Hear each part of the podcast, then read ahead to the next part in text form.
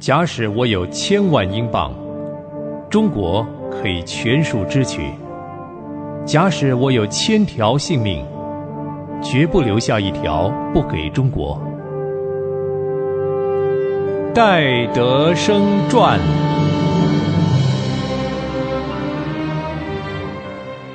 亲爱的朋友，你好，很高兴我们又在空中相会了。我是芳华。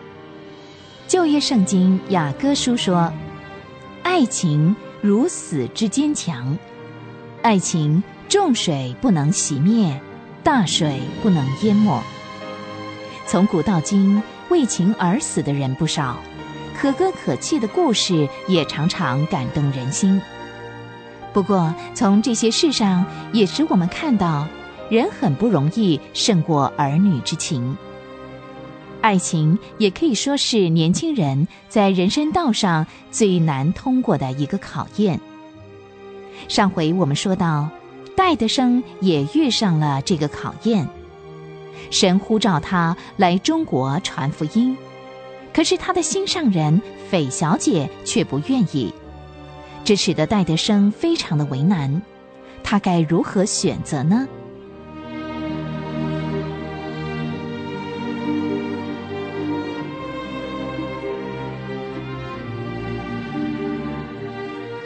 自从戴德生给中国协会的秘书皮尔士写信之后，他也把自己蒙神呼召到中国传道的事告诉了皮尔士。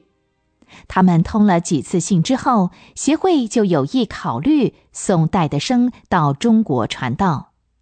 所以皮尔士秘书在写给戴德生的信里就提出了一些问题，叫戴德生来答复。以下是戴德生给皮尔士先生的回信：皮尔士先生平安，现在我就照您所问的几个问题分别答复如下。我今年十九岁，还没有结婚。我的身体健康，虽然不能算是强壮，但是也没有生过大病。尤其现在的健康程度超过以前。以前我常常过度读书而忽略了运动，现在知道注意健康的重要了。我的教育程度是这样的：我在年幼的时候一直是在家里读书，在十一岁的时候才进入学校读书。两年后，由于老师辞职，没有好的老师代课，我就离开学校，回到家里，在我父亲的药房一面做助手，一面自修。我曾经念过拉丁文，对于几何和代数也很感兴趣。后来有机会到一个相当好的图书馆去看书借书，逐渐的也学会了一点希腊文、解剖学和生理学。我十五岁的时候，曾经在银行里学过生意。此外呢，一直是在药房做我父亲的助手，因为他是一位化学家和药学专家。再谈谈我对于教会的观念吧。我起初是加入寻道会，因为我的父亲和朋友都是属于这个教会。后来因为对于道理上以及圣经上的解释和这个教会不能一致，所以。就从那儿退出了。我知道我确实已经重生了，因为我从前所爱好的世俗快乐，如今都变得毫无兴趣了。从前不喜欢读经，不喜欢祷告，如今却成了最大的乐趣。我知道我已经出死入生了，圣灵和我的心同证，我是神的儿子。假如我被召离开世界。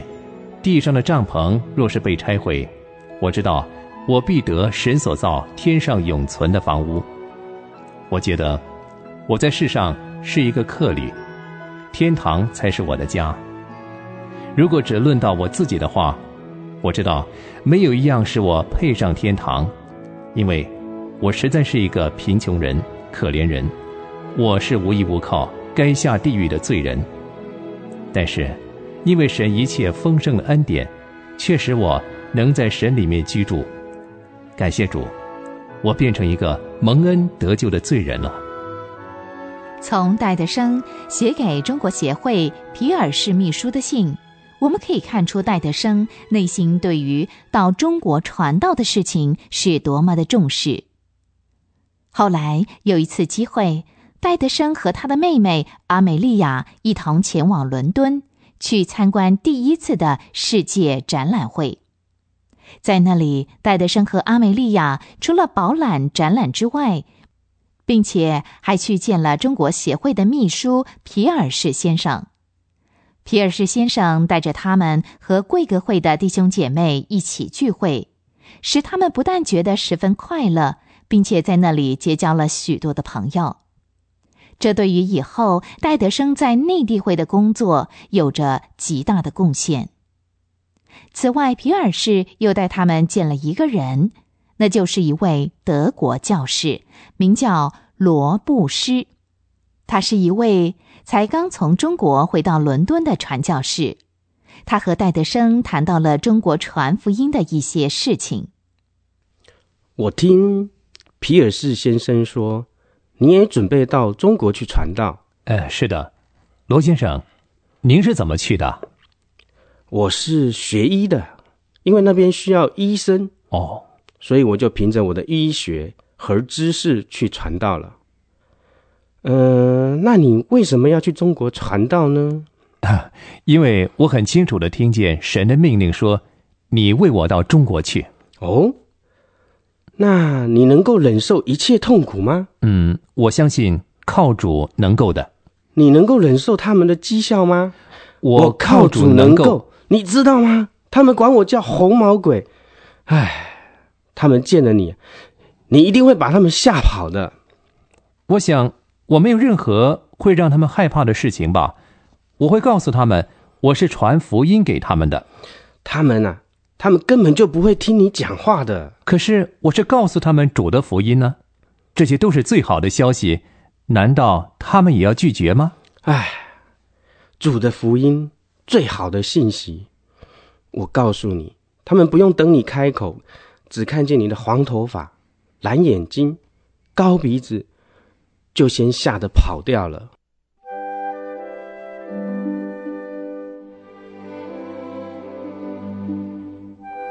戴德生对于这次的谈话可以说是乘兴而来，败兴而归。他没有从这位宣教士的身上得到一点点的鼓励。魔鬼撒旦专门拦阻人为神工作。戴德生准备到中国来传福音的事情。在他的心里、身体各方面，看来是拦阻重重、步步艰难。可是戴德生从实际的经验中证实耶稣说的话：“离了我，你们就不能做什么。”他知道，任何事情从人看来是不可能的，但是如果有神的带领，就一定会成功。相反的。如果人看来是成功的，但是神不允许的话，那么成功的机会就太难了。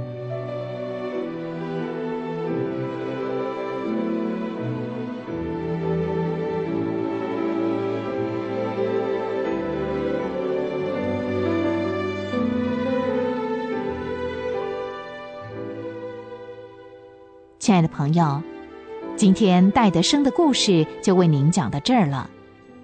从今天的节目中，我们可以看见戴德生所处的环境是步步艰辛，但是戴德生并不害怕，他坚定的相信要顺从主的命令。亲爱的朋友，当您遇到拦阻的时候，您是怎么克服困难的呢？希望戴德生的故事可以给您一些激励和安慰。我们下回再会。